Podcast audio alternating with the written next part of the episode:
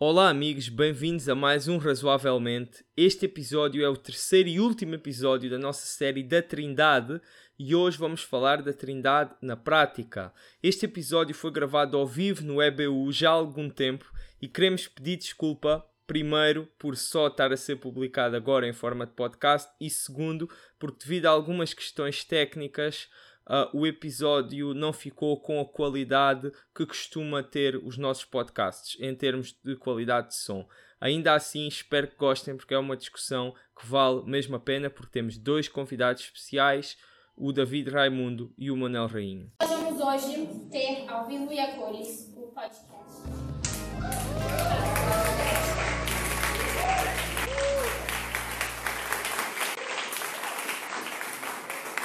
Muito obrigado pela vossa recepção, a, a nós aqui em Esmoriz, a vocês, e também uh, em casa. Neste momento uh, estou-me a sentir Manuel Lisboa, mas uh, estamos a ser, uh, estamos a, fazer um direto, um live para o Instagram.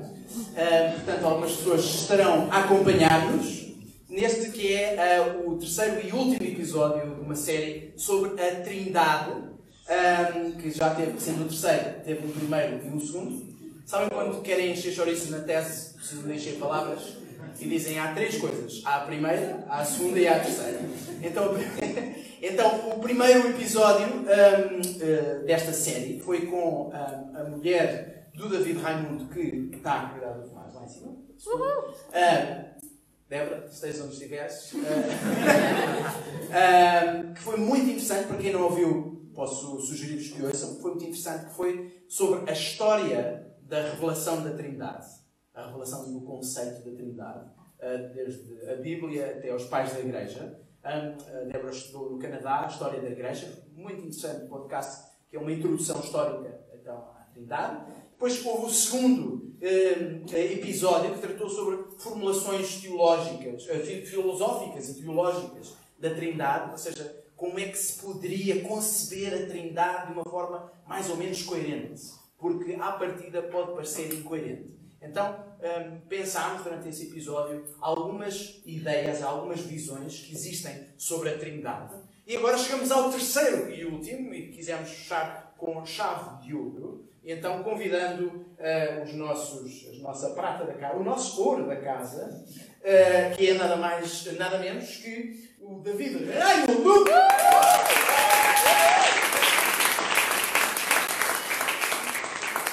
o uh, Manuel Rei. Então, uh, antes de falar um pouco mais sobre este episódio que se segue, de uma forma muito sucinta, uh, gostava só que se pudessem apresentar para aqui, para aqueles que estão aqui e os que estão em casa. Então, David Raimundo, um prazer. Prazer. Um, formado em matemática. Ei! matemáticos na casa. Tom.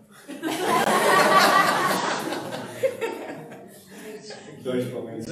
Só neste sofá estão dois. Um, e, e também com, com mestrado em Teologia. Um, e agora com uma licenciatura em parentalidade do ponto de vista do utilizador. em curso, em curso. Muito mais desafiante do que as outras. Muito mais desafiante. Uh, chega? Queres saber mais alguma coisa? Qual é o teu signo? Não.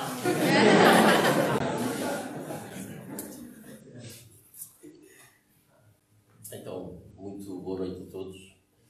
Um, é bom estar aqui convosco. Estou motivado para, para conhecer os escalões que entraram agora, também manter o contacto com aqueles que já conheço. Eu chamo Manuel Rainho, estudei filosofia há muito tempo atrás um, em Lisboa, na Faculdade de Letras da Universidade de Lisboa. E, e é isso, acho que a dizer. Uh, a minha esposa vocês não vão conhecer, ela tem que ficar em Lisboa a trabalhar, a cuidar também da nossa filha Samantha.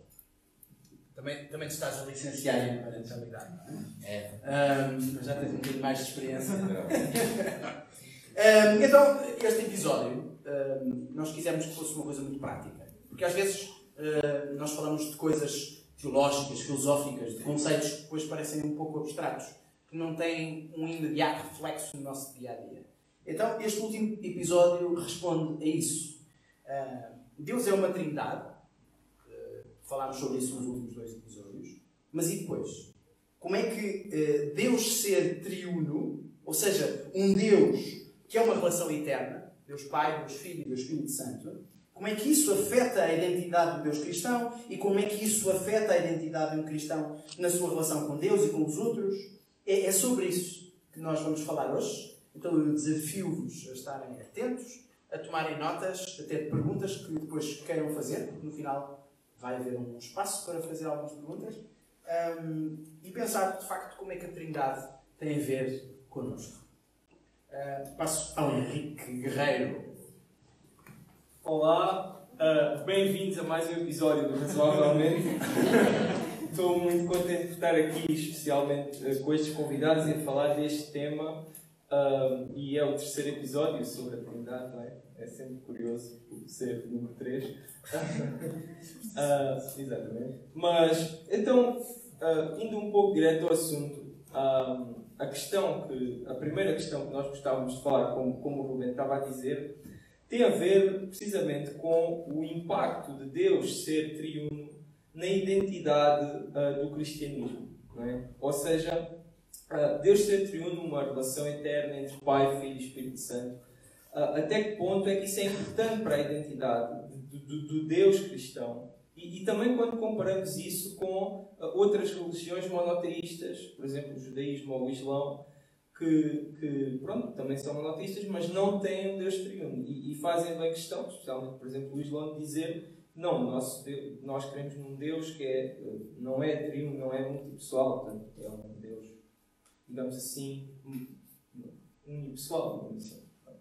Portanto, uh, o que é que vocês uh, poderiam dizer sobre isso e, qual, qual é que vocês entendem que é então realmente a importância de Deus ser triuno para, para a identidade cristianismo? e do Deus cristão. Então começo. Não, uh, só queria fazer uma, uma leve introdução. O tema, nós ouvimos falar deste tema, parece algo muito teórico, típico de uma teologia muito abstrata. E eu lembro-me que estava, acho talvez no primeiro ano, segundo ano da faculdade, quando eu, quando eu interagi mais nos eventos. Uh, para lá do núcleo do GBU, poder interagir mais com o GBU em eventos como este.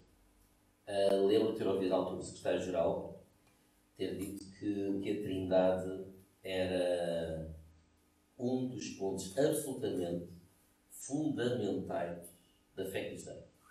Eu acho, sinceramente, acho que foi a primeira vez que eu pensei nisso. Porque acho que até essa altura, eu sei que para, muitos de vocês já passaram nisso, já pensaram nisso muito antes, uh, antes de vocês terem entrado para a faculdade, eu não.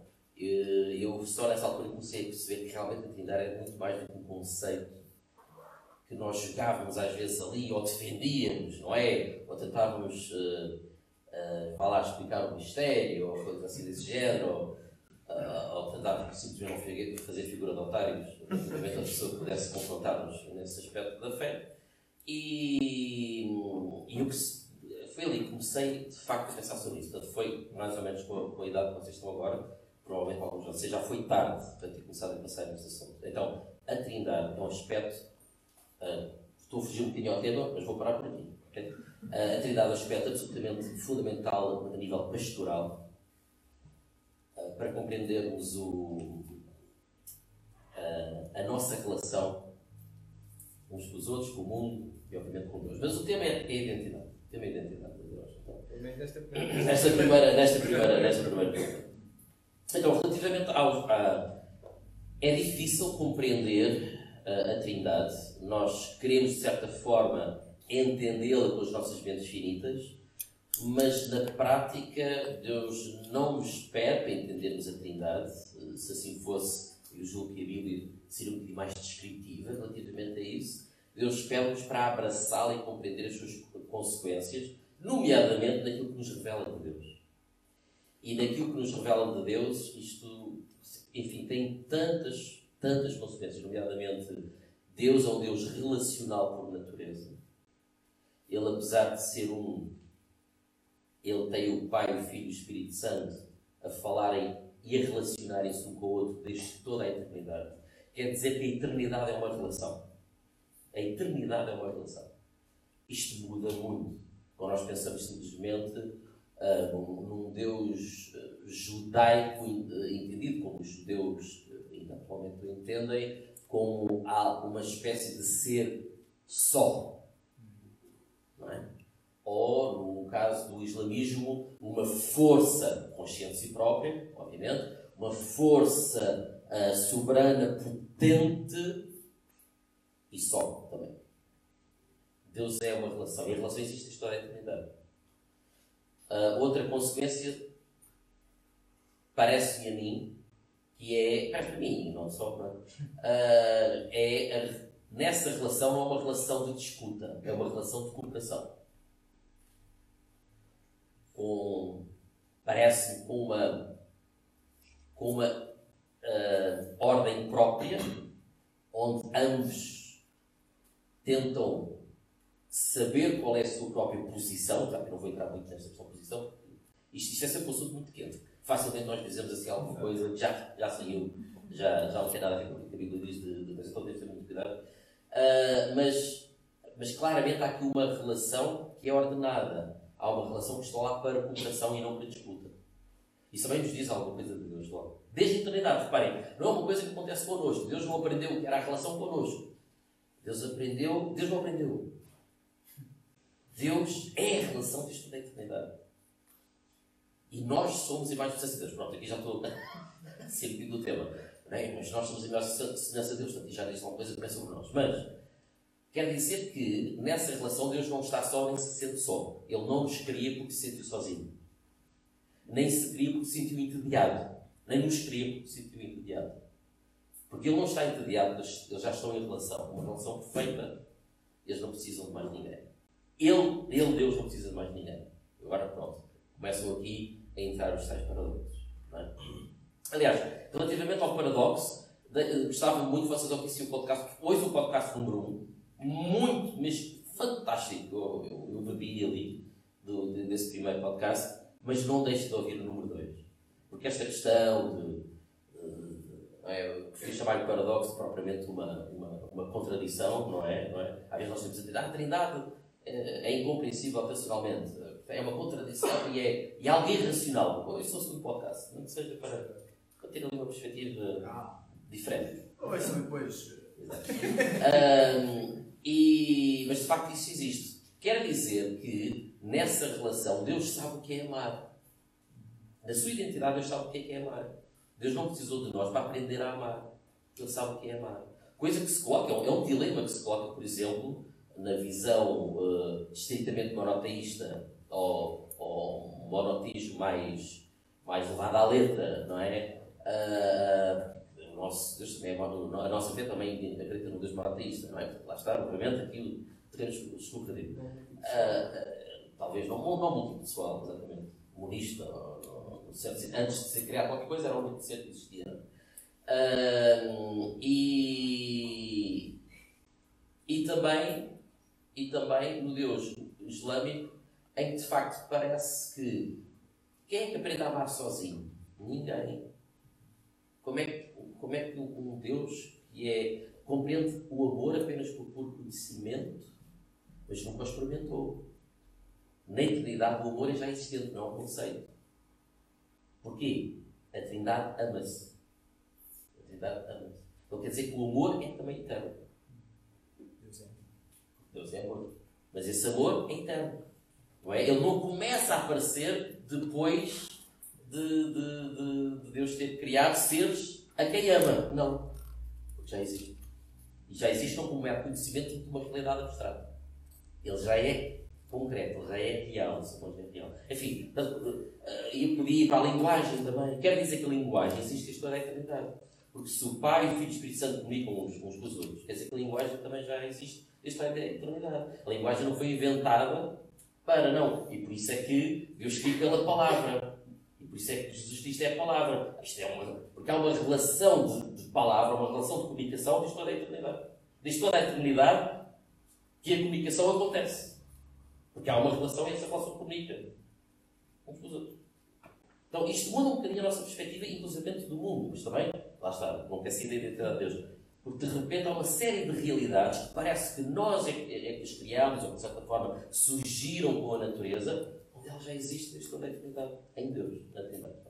Portanto, isto muda bastante a nossa perspectiva acerca de, de Deus. E, e, para mim, agora, de repente, e seria até agora o próximo passo ainda mais interessante, que é então, consequências é que isto tem para nós e para, para a relação com o mundo. Uh, ainda queres dizer alguma coisa sobre isto? Uh, relativamente a esta primeira questão, um, sim, de encontro, em primeiro lugar, como o Manuel disse, um, de facto, uma das poucas declarações uh, se aproxima da definição de Deus que nós encontramos na Bíblia, em 1 João 4. Deus é amor, não é? E acho que é C.S. Lewis, um dos autores, que diz que, precisamente baseado nesta declaração, se Deus é amor, se esta é a essência de Deus, como é que nós podemos pensar num Deus monista, um Deus isolado em si mesmo?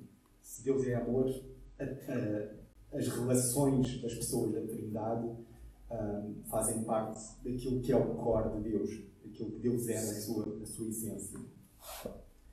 E uh, isto transmite-nos uma, uma realidade de Deus uh, com um dinamismo uh, e com uma capacidade de relação e de chamar para dentro dessa relação um, a criação e as criaturas que ele próprio cria que não está presente uh, nas outras fés monoteístas, ou pelo menos eu, nunca me foram explicadas essas fés de uma forma que eu consiga sequer equiparar à, àquilo que nós encontramos uh, na fé cristã e neste dinamismo da fé cristã. E ainda dentro desta primeira questão, com, indo um bocadinho atrás, o Manuel disse que nós não encontramos propriamente nas Escrituras, ou não, não temos da parte de Deus um repto para compreendermos, sistematizarmos a Trindade uh, do ponto de vista dogmático, uh, chegar às formas perfeitas que descrevam a Trindade. Não, nós somos uh, convidados a abraçar, a abraçar o Deus Trinitário e a, e a deixar que esta realidade desafiante do ponto de vista puramente racional que molde as nossas vidas. E nós somos convidados a abraçar porque Ele nos abraça primeiro, porque a Trindade abraça um, a criação. Um, a Trindade, antes de ser um dogma e antes de ter sido pensada por, primeiro pelos pais da Igreja e depois por muita gente, teólogos e não teólogos, cristãos e às vezes não cristãos, ao longo da história, hum, a Trindade ela, ela é revelada, hum, é revelada no Pai, uh, é revelada no Filho, na encarnação, nesse evento único da encarnação, e, e, no Espírito Santo, sobretudo no Pentecostes, lá, que está descrito em Atos 2, e depois na ação do Pentecostes, uh, na ação do Espírito Santo, desculpa, na Igreja, ao longo da história, a Trindade é revelada um, como uma realidade que, que abraça. Portanto, é este é, o Deus em três pessoas a abraçar o mundo para o redimir. Lá está mais uma vez esse dinamismo que eu queria enfatizar um, e, e, que mais uma vez não creio que se possa encontrar da mesma forma noutras, noutras fés monoteístas. Eh, a propósito disto, nesse sentido, em comparação, um, o, o, Deus, um Deus não teísta em comparação com o Deus cristão, portanto, o Deus do Islão e o Deus do judaísmo, de algum modo não é tão autossuficiente uh, quanto Deus cristão, não é? Porque para experimentar o amor teve, teve de criar para poder experimentar. Teve essa necessidade de algum modo, não é? Enquanto que o Deus cristão já em si um, já tinha. Isso é um argumento. Isso é um argumento, aliás, que esta é um. Sim, fala. Não, não ia só dizer uma, questão, quer dizer, isso é um argumento que aparece quando se fazem debates. Uh, por exemplo, eu uma vez vi um debate que eu argumento que acho que é interessante, que é entre um, que era portanto, um muçulmano, que era o Shabir Ali, e um cristão, que era ex-muçulmano, que era o Nabil Qureshi, o, o, tema do debate era Trinity or Tawhid, que é tipo, Tawhid é a, a doutrina de, de, da não trindade de Deus no Islão, é, dessa forma, o testemonismo que estava a falar. E um dos argumentos é precisamente esse que o Ruben estava a dizer, que de alguma forma, portanto, quando se debate este assunto, de facto aparece esse argumento que o, se Deus não for uh, pelo menos multipessoal, torna-se difícil explicar a sua suficiência uh, porque ele precisava de criar para, para, para, para amar, né? Uh, que, é uma, que é um atributo essencial de Deus. Deus é amor. E, e, só também queria comentar que achei interessante aqui o Manel ter tentado, ter encontrado dificuldades em circunscrever o, a importância da, da doutrina da Trindade à identidade de Deus e falar de uma data de coisas precisamente sobre a doutrina que muitas pessoas acham que no fundo não faz diferença nenhuma em nada. Mas, mas ele aqui, pronto, teve dificuldade em circunscrever apenas a um, a uma, a uma, a um aspecto e acho, acho que isso também é interessante. Afinal faz diferença em muita coisa. Exatamente. Assim, claro. Eh, já agora só para dizer que relativamente ao facto de podermos dizer, bem, Deus Uh, se fosse se estivesse sozinho, totalmente sozinho, portanto, sem elemento da Trindade no seu cerne, então ele teria de ter criado o amor para experimentar o amor, certo? Mas Deus também conhece o mal, sim, ter de pecar para saber o que é o mal, certo? Mas isto, portanto, não é que ele tenha tido a necessidade de o fazer, na minha opinião, mas isto revela na identidade de Deus, um Deus completamente. Não quero usar aqui palavras demasiado radicais, mas um Deus muito diferente, um Deus muito diferente do Deus muçulmano nesta área, em que não é que ele tenha tido a necessidade, mas então estamos a falar de um Deus que de facto é algo diferente. Porque o Deus muçulmano, não tendo experimentado o amor, porque então era por narcisismo, quem se ama a si próprio sem ser mais ninguém, é por narcisismo. Não se sabe doar ao outro. A Trindade sabe doar-se ao outro. Não é? O Pai doa-se ao Filho, o Filho doa-se ao Espírito Santo, o Espírito Santo, não é? Uh, e, portanto, uh, um Deus sozinho é um puro narcisista. E, e, e até, mas se calhar até Deus podia ser narcisista. Estão a entender ontologicamente? Desculpa a expressão ontologicamente. Se calhar em si ele podia ser narcisista. Tudo bem. Não estou a dizer que Deus teria de ser assim. Não, não sei se havia a necessidade. Mas seria um Deus muito diferente. E por isso é que a fé cristã apresenta um Deus completamente diferente. É um Deus que já sabe o que é amor desde toda a eternidade. Porque ele é amor entre outras coisas. Vamos enfatizar uma área, talvez seja aquela que nasce mais da relação, mas há também toda a área do respeito, porque se não é uma relação caótica, há o respeito, lá está a tal doação. Não é? Cristo não aprendeu a doar-se na cruz. Porque a Trindade já sabe o que é doar-se no outro. Um, bom, é, é, é de facto muito interessante, muita informação para digerir, não é? Mas isto de facto tem, não é apenas uma coisa aqui no ar, uma ideia, ah, é. mas é algo que tem, como estávamos a dizer, como o Manel e o David também têm dificuldade em não falar sobre o assunto, porque isto tem impacto. Tem impacto na tua vida, Beatriz, tem impacto na tua vida, Isabela, e na tua vida, André. E isso são os nomes que eu sei. Eu não sei o meu nome e tenho Jorge lá em casa, exatamente. Obrigado, Jorge, se estás a ver. E faço a minha ideia se algum Jorge. Uh, portanto, como é que esta, então, esta identidade, esta noção de um Deus uh, que é três pessoas, Deus Pai, Deus Filho, Deus Espírito Santo, em relação eterna, como é que isso afeta a minha vida pessoal? Que é tipo uma redundância, mas é para sublinhar. Uh, como é que isso me afeta a mim enquanto indivíduo? É uma pergunta que vocês podem fazer para vocês próprios. Está bem, ok, Deus é três, mas o que é que isso tem de impacto no meu dia a dia? Uh, como é que isso impacta a minha relação individual com Deus? E até para aqueles que ainda não acreditam em Deus, se Ele existir, o que é que isso fará a diferença?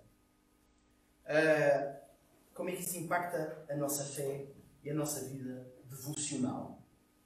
E num aspecto ainda individual.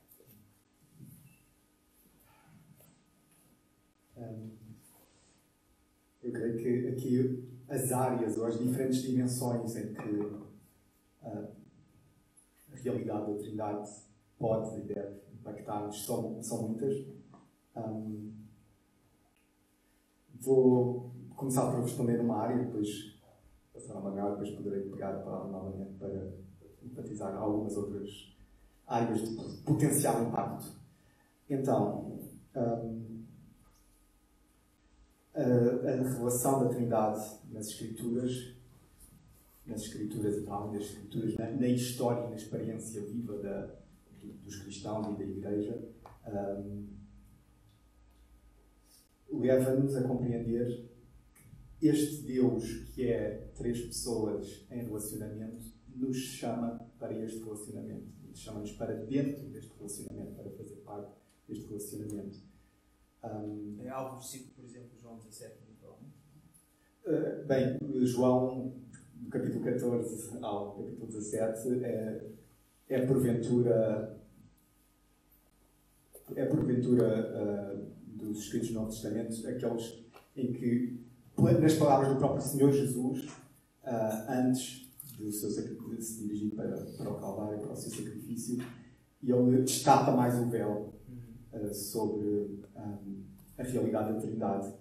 E, e, sobretudo, sobre a realidade de que esta vida cristã, esta fé que nós eh, vivemos agora, esta, esta nossa caminhada ahm, com Deus, é uma caminhada ahm, mediada pelo Espírito Santo. Não é? Diz que eu vou para o Pai, mas não vos deixarei órfãos. E envia ao Espírito Santo. Ahm, e depois há todas aquelas, aquelas promessas de Jesus ahm, aos, aos apóstolos e a nós também, ah, onde estiverem dois ou três eu estarei no meio, ou eu deixo que estarei convosco até à consumação dos séculos, que são promessas que são mediadas para nós pelo Espírito Santo. É o Espírito Santo, é essa terceira pessoa da Trindade que aqui está. Acreditamos nós e experimentamos nós no nosso meio. Um, e é por Jesus e o Espírito um, partilharem uma mesma, uma mesma natureza, serem um, neste sentido misterioso em que as três pessoas da Trindade são um, Jesus está aqui também connosco. Um, e é esta realidade espiritual, esta realidade do Espírito Santo que um, permeia as nossas vidas, permeia o nosso dia a dia, permeia a nossa vida devocional quando nós estamos uh, a ler a Bíblia, a orar sozinhos nos nossos quartos. É o Espírito que está, está connosco, nos, nos chama a, a, a participar da vida de Deus, a ser transformados na vida de Deus. Um, a participar, perdoem-me esta irreverência, mas é uma irreverência que C.S. Lewis também, também, também faz. é? Participar desta dança da Trindade, uma das expressões que vocês usaram no segundo, no segundo episódio do podcast, uma das expressões que muitos teólogos, isto já vem da, da escola grega, portanto, os pais da igreja usavam para descrever a Trindade, era a pericoresis. E pericoresis, ah, nós conseguimos reconhecer aqui um bocadinho esta palavra por, Não é uma doença. Uh, peri, peri é a mesma, o mesmo prefixo da palavra perímetro, portanto, em torno de, à volta de, e coresis um, é a mesma raiz da palavra coreografia. Então, algumas pessoas pensam nisto desta forma. As pessoas da Trindade, no seu amor umas pelas outras, é como se dançassem juntas. Como se Deus nos chamasse para essa dança. Leiam João 14, 17 com esta, com esta ideia na vossa mente e vejam se, se não é possível que Jesus esteja ali a articular este convite para dançarmos com a Trindade na nossa vida e na nossa transformação. Uma caminhada, uma dança para a transformação dos nossos corações e do nosso interior. Um, e concluir, concluiria esta parte um, com esta ênfase na, no quanto a nossa realidade devocional e, e, e que extravasa para toda a nossa vida é mediada pelo Espírito Santo lembrando lá uh, Romanos 8, quando Paulo diz que, uh, que é o Espírito que, que ora por nós, que ora connosco. Uh, e, é, e esta é uma oração que o Espírito Santo vai, vai fazendo, uma intercessão para trazer até a nós a nova criação. Para nos fazer participar dessa nova criação que Deus quer promover e da qual o Senhor Jesus Cristo ressurreto já, já é um protótipo, digamos, de primícias, com uma imagem mais paulina.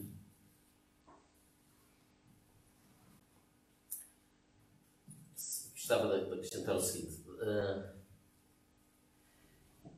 acho que há pelo menos duas formas de, de se viver. Uma que está muito em voga, que é ah, eu quero dar cabo do manual de instruções.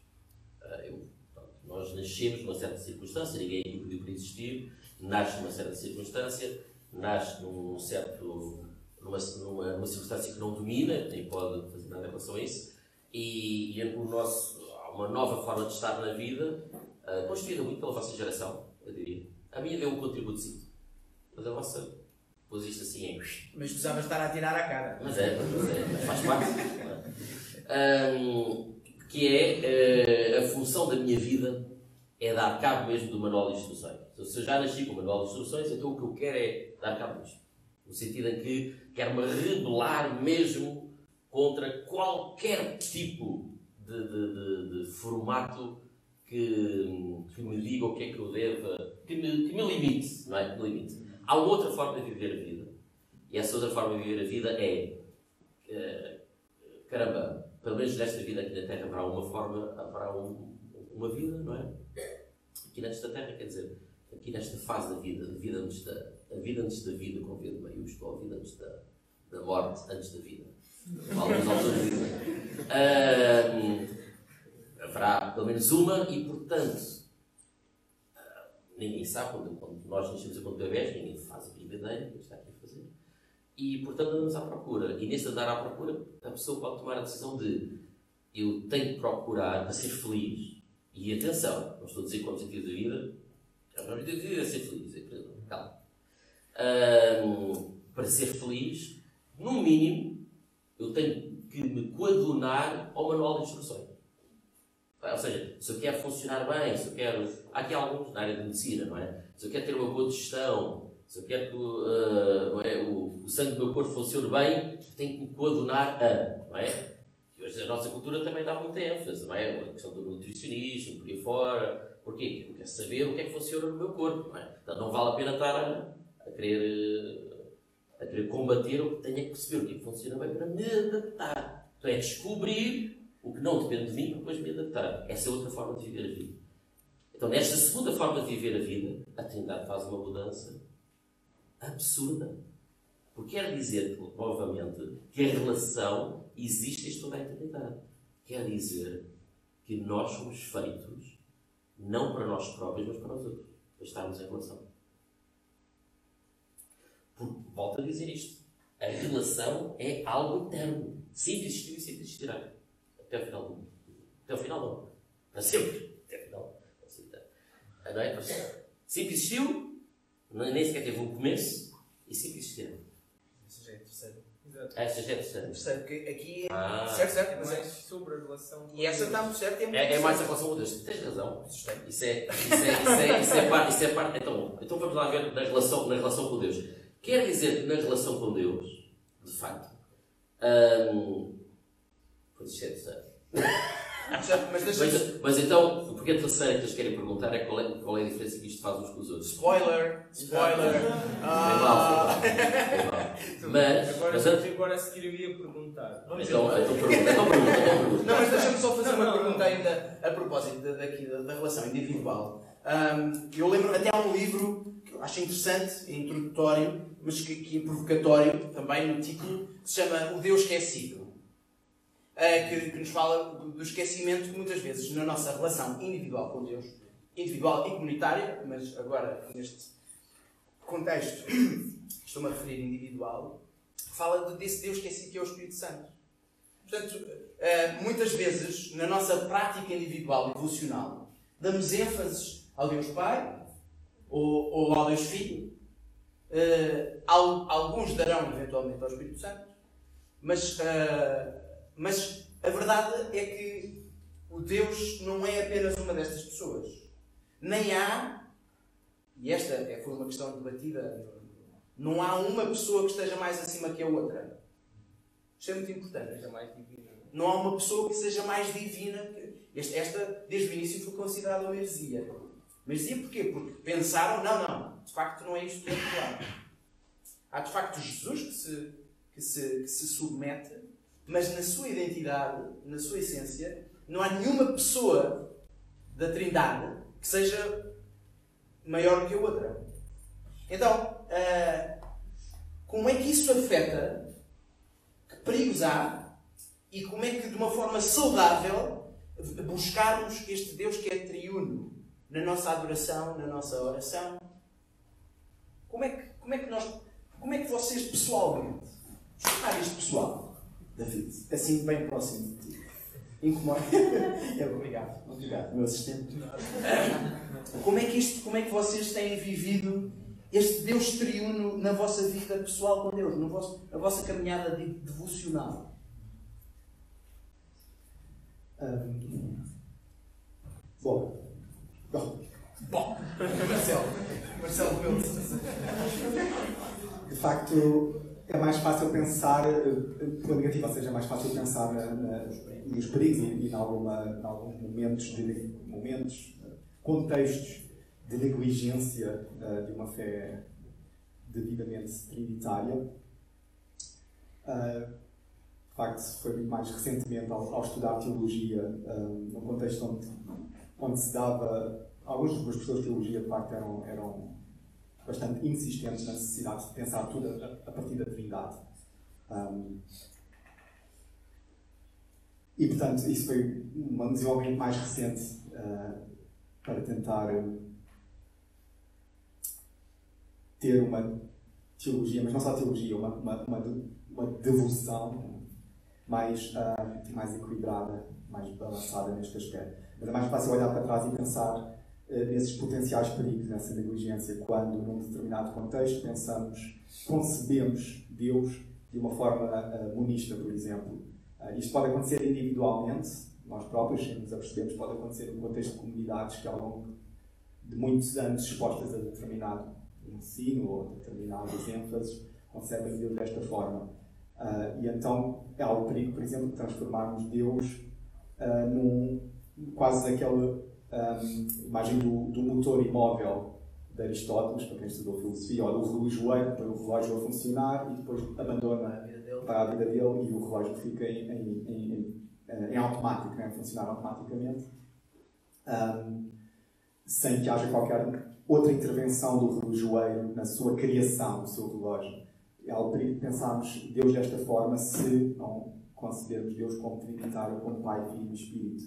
Um, se apenas pensarmos em Pai e Filho, eu creio que pode haver o perigo de pensarmos em Jesus um, e pensarmos no reino que Jesus e, um, proclamou e inaugurou e confundirmos, por exemplo, esse reino com os reinos da história. Confundirmos o reino de Deus com algum reino, com algum, alguma, algum projeto político que, que aconteça à nossa volta e, e identificarmos muito rapidamente um, aquilo que Jesus promete com aquele projeto político. Um, nesse sentido, o Espírito Santo é, é aqui um polo que nos ajuda a compreender uh, que o espírito do tempo não é o espírito de Deus. O espírito de Deus não se deixa controlar uh, por aquilo que acontece à nossa volta. As imagens que a Bíblia, que as Escrituras muitas vezes nos nos dão para a ação do Espírito Santo são estas imagens de algo incontrolável, algo inesperado, surpreendente, inusitado, eh, como o vento, o fogo, etc. São esse tipo de imagens que nós temos para imaginarmos a forma como Deus age. Um, outro perigo é, é, é, esquecermos o Filho, o, o, o homem-Deus, o Deus encarnado, e a, e a forma como isso nos deve moldar a cosmovisão para pensarmos no mundo material, na matéria, como algo que Deus valoriza, que Deus ama e que Deus quer redimir, incluindo, uh, incluindo os, aquilo que nós aprendemos nas universidades, se for algo material, se não for filosofia. um, Uh, não, é incluindo aquilo que nós aprendemos a fazer com, com as nossas mãos, com, com a, a matéria-prima, com, um, com, com aquilo que a Terra nos dá, ou com a tecnologia que nós próprios desenvolvemos. Deus valoriza isso e a encarnação pode ajudar-nos, a nossa imaginação, uh, a perceber isso. Mas se só, valorizar, pronto, se só valorizarmos o lado espiritual, o Espírito Santo pode-se perder de, de facto este lado da encarnação e pode haver uma mentalidade escapista, queremos escapar do, do mundo material para o mundo imaterial e, e aí. Um, Pois é, é lembrar que Jesus foi carpinteiro, não é? É interessante que o próprio Deus tornou-se homem e foi carpinteiro. Carpinteiro, que não era só a carpintaria, eram outras coisas. Mas ele teve que aprender, ele teve que aprender uma língua, teve que aprender a mexer, a trabalhar os materiais.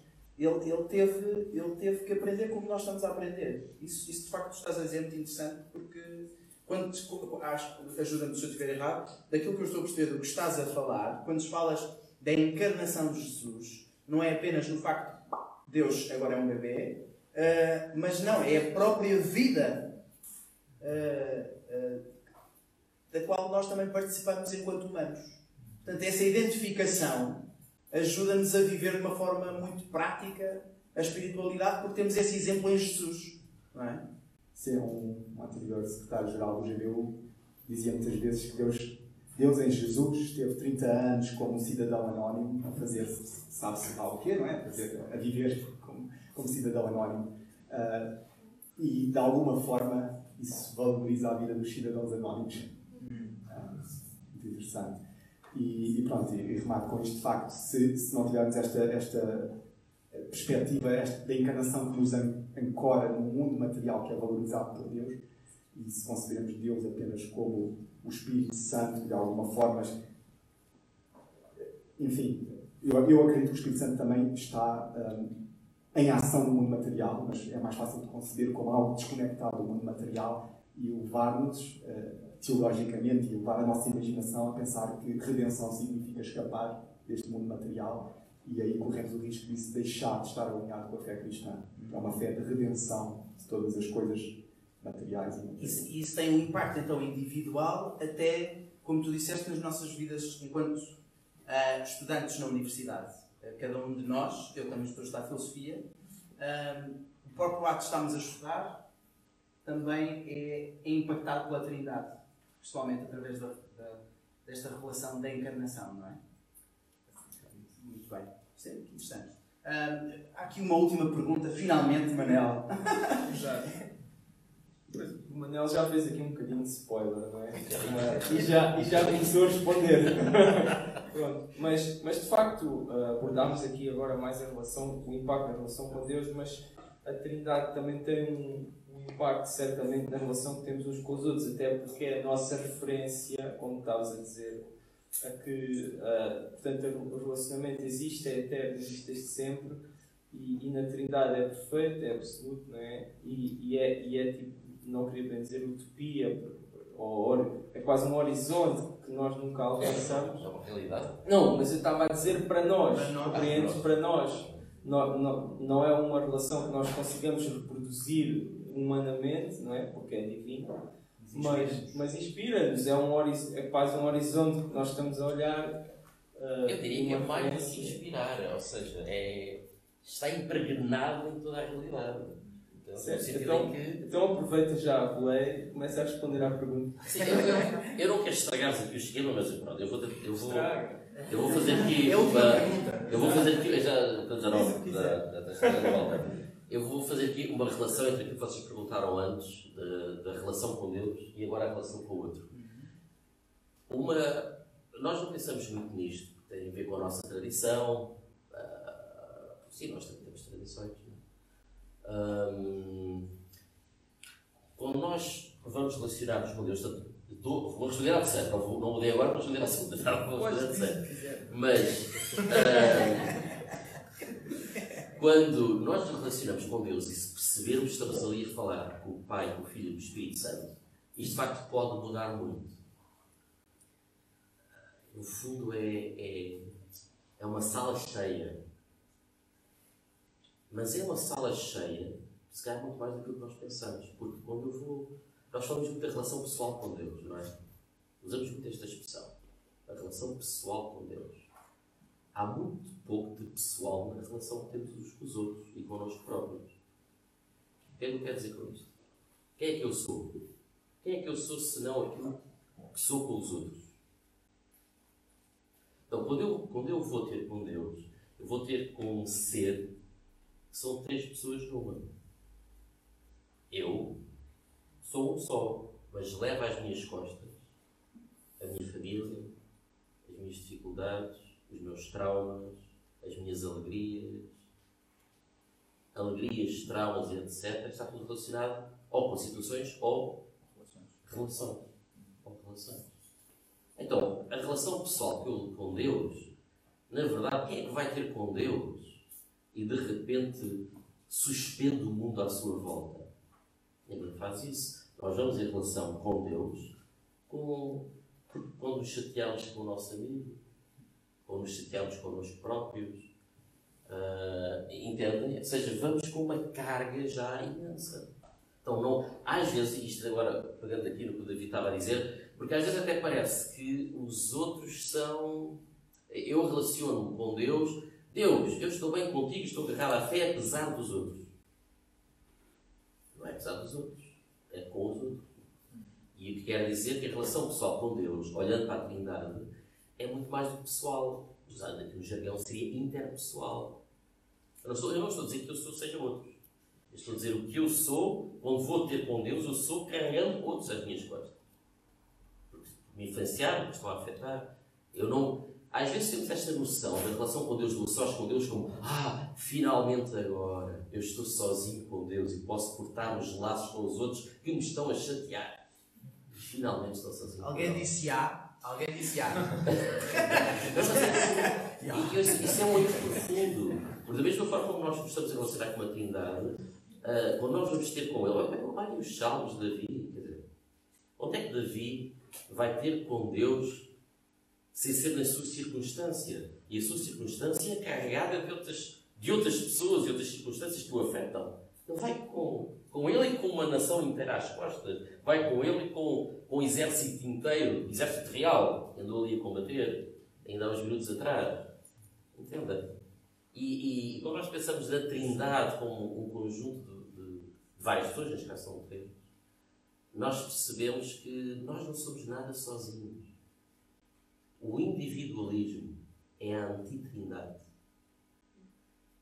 E é o Deus do nosso tempo Deus nosso.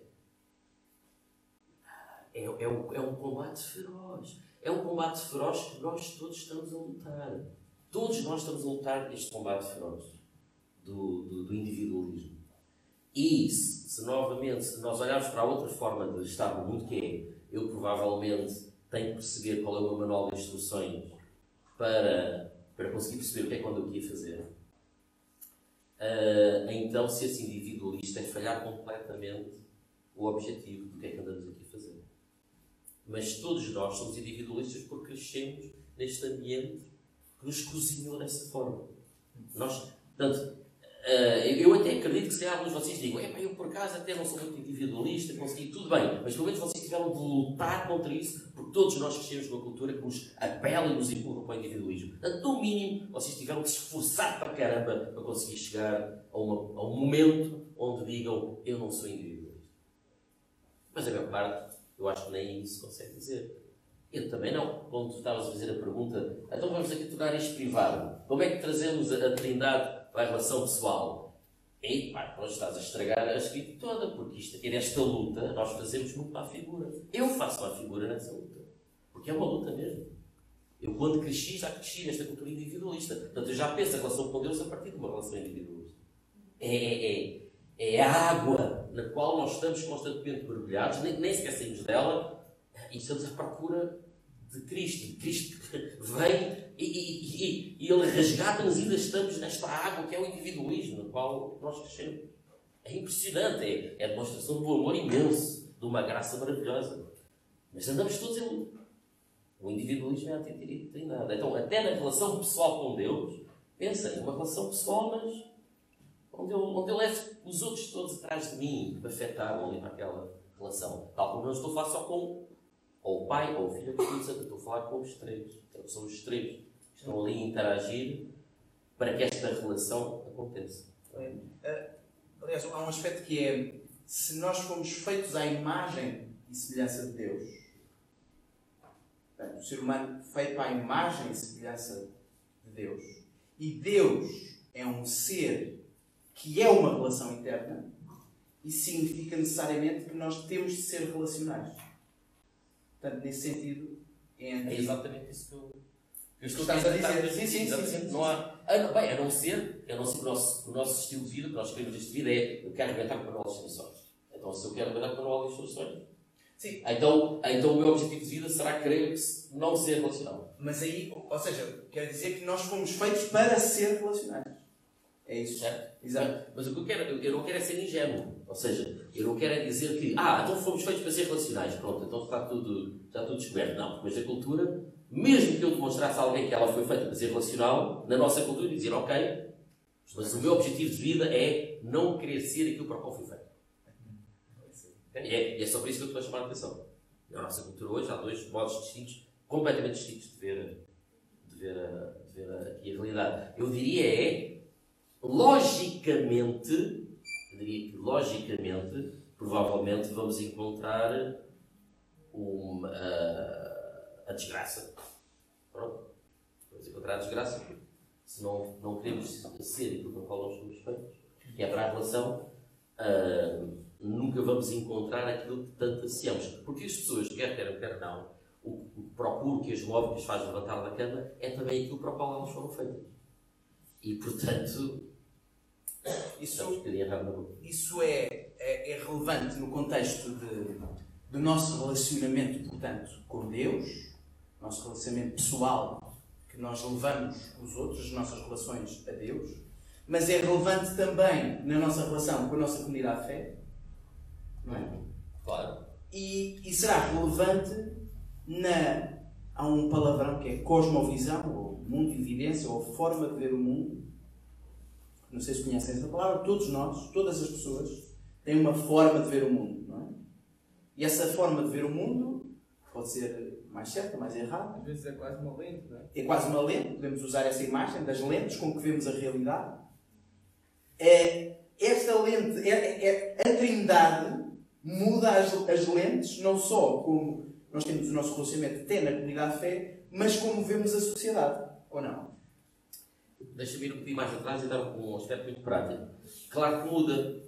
Que Tem que mudar, tem que mudar. Tem que mudar porque de repente eu descubro como alguém que tem mesmo, muito prático, combater o individualismo, porque no individualismo não está a resposta. Ponto. Então é uma coisa muito prática. A outra coisa é até a forma como lemos a Bíblia. Coisa muito prática. Ninguém pode ler a Bíblia sozinho. Eu sei, eu estou a tirar isto assim, para ver se vos, vos acordo. Ninguém pode ler a Bíblia sozinho. Ninguém consegue viver a fé cristã sozinho. Claro que há circunstâncias de pessoas que se, que se convertem ah, no meio de, de- de um país onde não há mais cristãos, etc. E claro que sim, claro que há exceções e, e- e Cristo ah, e Deus vai ao encontro dessas exceções, mas cuidar que a exceção não é a regra. Porquê é que ninguém pode ler a Bíblia sozinho? Sozinho no sentido do que é que eu estou a falar? Eu estou a falar da pessoa que está a ler a Bíblia na sua própria casa, ou a sós com não é? Não é isso. É ninguém interpreta a Bíblia sozinho. Precisamente por causa disso. Nós somos uma relação. Ninguém é autossuficiente para interpretar a Bíblia. Ninguém. E por isso é que precisamos da igreja e da relação uns com os outros. Porque é uma comunidade que interpreta o livro. Não é uma pessoa que interpreta o livro. É uma comunidade. Isto, ma- mais uma vez, não é uma relação pessoal, é uma relação interpessoal. E pronto, isto, isto compreende-se por o que é que eu estou aqui a querer chamar a atenção. Não há. Eu vivo a minha própria fé. Então, e, e há caminhada com outros cristãos? Não, eu vivo a minha fé. Isso é antitrindade. Isso é antitrindade. Provavelmente. Eu sou muito prático. Conselhos darias, de uma forma ainda mais hiperprática, a cada um de nós que está em várias faculdades, diversos, diversas áreas, ah, mas todos estamos, à partida, a maior parte, ah, estamos numa universidade. De uma forma prática, a universidade ah, muitas vezes são os átrios de uma sociedade. Que ah, quem está na universidade é quem vai estar em- na sociedade civil, ah, mais tarde, uns como enfermeiros, outros como engenheiros, outros como astrofísicos e outros que nunca saem da universidade, que ficam lá retidos. Ah, Estão sempre a formar, estão sempre em formação. Antes tivesse, é outro tipo de informação, informação talvez não. Uh, mas é, é, o que eu estava a dizer é que a universidade tem um papel na sociedade muito, muito importante. Alguém dizia, foi Manel, foi Manel. Foi o Manel que mostrou este texto um dia, que eu agora não lembro de quem, e tu farás o papel de dizer, que alguém falava da universidade como aquilo que molda e transforma de algum modo a cosmovisão da sociedade. Um, portanto, seja, e, e, transforma a cosmovisão, a forma de ver o mundo da sociedade, não apenas através, mas muito, mas muito, e nós sabemos hoje em dia como uma determinada cultura nas universidades, na academia, já há algum tempo, está a transformar uma forma de ver o ser humano. Uh, sabem do que estou, do que estou a falar. Se não sabem, depois eu posso explicar. Uh, mas não só através das ideias, depois eu posso explicar. Uh, não só através das ideias, mas também através dos atos. Como é que nós, individualmente, enquanto comunidade, enquanto GDU, enquanto núcleos na universidade, podemos, imitando a Trindade, sendo inspirados pela Trindade, um, como é que isso nos impacta e como é que isso nos transforma a ser na universidade? Uma forma prática. Como é que buscar ser à imagem e semelhança da Trindade como, isso, como é que isso vai afetar os meus relacionamentos na universidade e para a universidade. Já tinhas isto planeado, ok, isso é uma questão. Uh, atenção que nós não sabemos exatamente as perguntas. É. Para apanhá-los na curva. Isto está a ser tudo feito mesmo, mesmo live. Isto é mesmo live. uh, agora aqui dois. Não sabes o que dizer.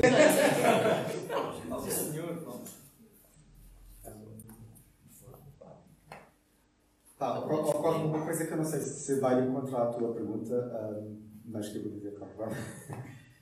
um, e que pode ser pensado em vários planos. Por exemplo, nós podemos pensar um, no plano de igreja-sociedade ou no plano núcleo do GDU dentro de uma universidade, em relação àquilo que eu, que eu vou dizer.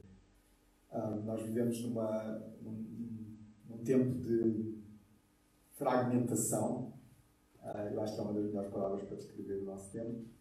Um, há, há, certas forças monolíticas, e até estavas a falar disso em relação à universidade, forças que tentam uh, uh, tornar tudo em pensamento único, mas ainda assim, ainda assim, ainda que existe essa força, há também uma grande fragmentação que persiste uh, na nossa sociedade. Uh, a Trindade um, é. As três pessoas da Trindade, Pai, Filho e Espírito Santo, são diferenciadas. A melhor forma que nós temos para, um, para falar desta diferença é, é, é a diferença da, é, são estes, é, estes termos bíblicos, né? Pai, Filho e Espírito Santo. Não é o mesmo, não é Pai, Pai, Pai. okay? É Pai, Filho e Espírito Santo, são diferenciados um, têm até na, no plano de redenção papéis diferentes. Um, então, um, mas, são, mas são unas. Uh, é o Deus triuno, não é? Uh, esta unidade na diferença é algo que vários, mais uma vez, vários teólogos ao longo da história têm referido como, como um, um elemento que pode extravasar da Trindade para, para a nossa vida comunitária. Pode extravasar da Trindade para a Igreja, em primeiro lugar. A Igreja como comunidade daqueles que adoram a Trindade e que vivem uh, orientados pela Trindade. Um, e a Igreja não é uma, uma fábrica de produção de, de pessoas todas iguais umas às outras. Há, há diferença entre, entre nós que estamos aqui neste salão as pessoas que nos estão a ver também, não é?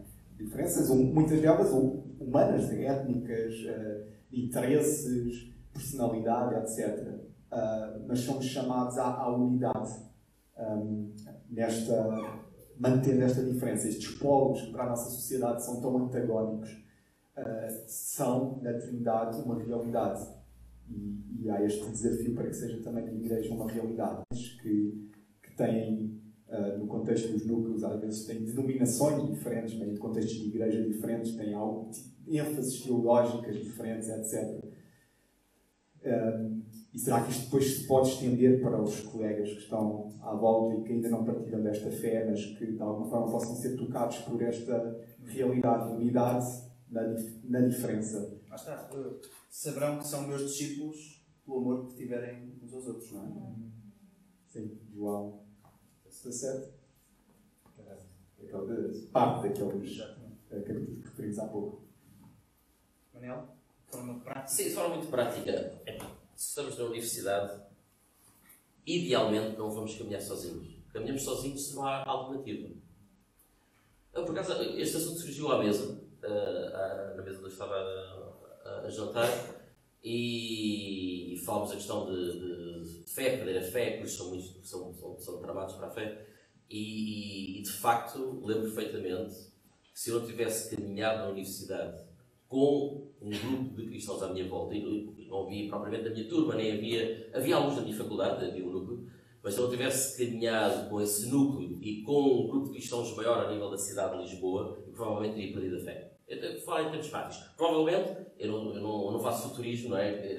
Nem futurismo, nem. Isto seria, isto seria o quê? Um... Possibilidades.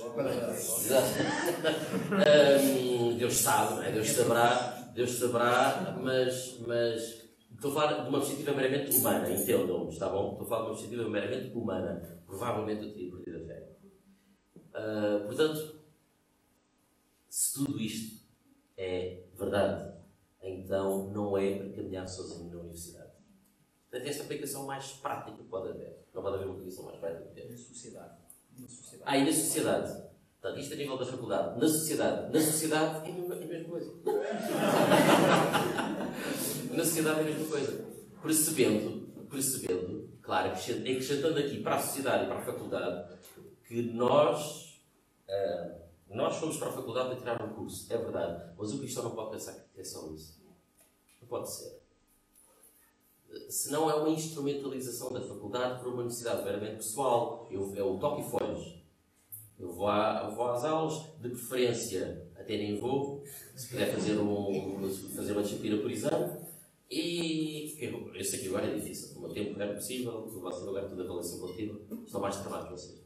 Mas, percebem? Não, enquanto cristão, nós, vocês não, a vossa vida foi controlada por. Vocês foram parar à faculdade por causa de movimentos aleatórios? Foi um mero acaso? Não é? Então, foi, foram as vossas próprias escolhas só, foi só isso. E entrou aqui na equação de estarem onde estão. É assim que nós pensamos. Ah, eu entrei ali porque, olha, naquele dia não estudei, portanto tive uma média mais baixa, portanto entrei ali. É só isso. Ou algo mais, maior do que nós, que nos orienta e nos dirige. Se assim é, se assim é, então a nossa função na faculdade não é apenas estudar. É estudar sim, mas não é apenas estudar. É bastar é fazer o quê? É estar em relação. É sermos verdadeiramente enviados. O, o igual é para a sociedade.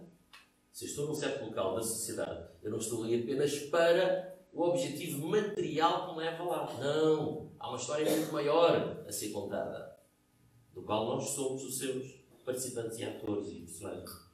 É? Uh, nós somos enviados para estar em relação, seja em que contexto for, seja na faculdade, seja na sociedade. Não perca o próximo episódio. Até à próxima.